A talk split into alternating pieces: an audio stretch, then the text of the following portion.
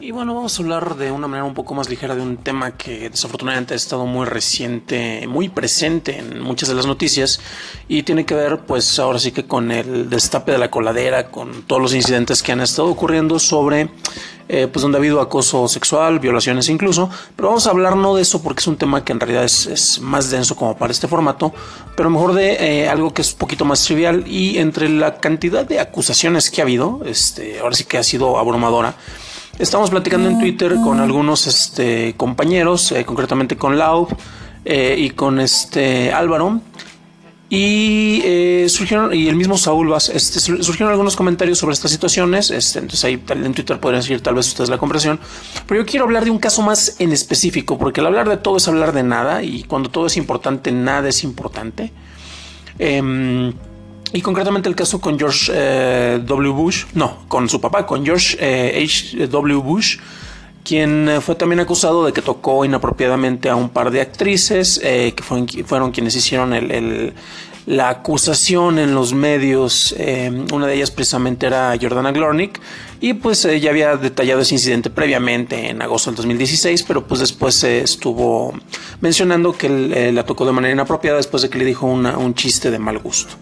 Y bueno, esto lo menciono porque en el podcast más reciente de Politics, Politics, Politics con uh, Justin Robert Young, me llamó mucho la atención porque él da una perspectiva increíblemente interesante y reveladora sobre esta situación. Eh, no les daré muchos detalles, eh, escuchen el episodio, es precisamente del primero de noviembre del 2017.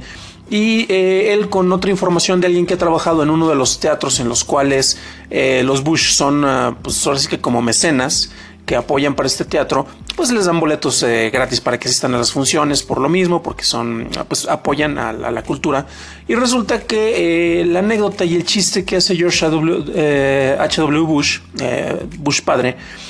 si no lo han leído, pues es muy, muy bobo, tal vez no, no hace tanto sentido en español, pero es este, él se acerca a una persona y le dice, ¿sabes saber quién es mi mago favorito? Eh, no te responden y él dice David Copperfield y el Copperfield eh, básicamente es una variación del Copperfield donde él agarra y le agarra eh, con su mano agarra la nalga de la persona a la que se lo está contando. Esto es inapropiado esto puede contar como acoso o más bien lo que pasa con lo que cuenta Justin Robert Young en base a las experiencias de alguien que trabaja en el teatro que les mencionaba es que ese chiste pues George Bush padre se lo cuenta a todo mundo y le agarra la nalga a todo mundo sin importar si es hombre, mujer o cetáceo. ¿Por qué lo cuento? Porque honestamente, eh, y es lo que platicamos en Twitter con, con Lau, con Saúl y con Álvaro,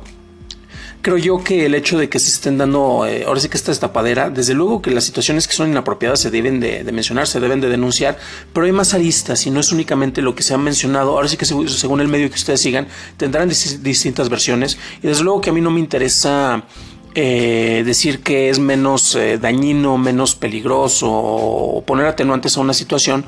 em, si lo hace alguna persona o en otras circunstancias. Sin embargo, el contexto ayuda muchísimo. Y por ejemplo, el hecho de que Bush padre cuente este chiste y le agarre la nalga a cualquier persona hace que sea menos inapropiado.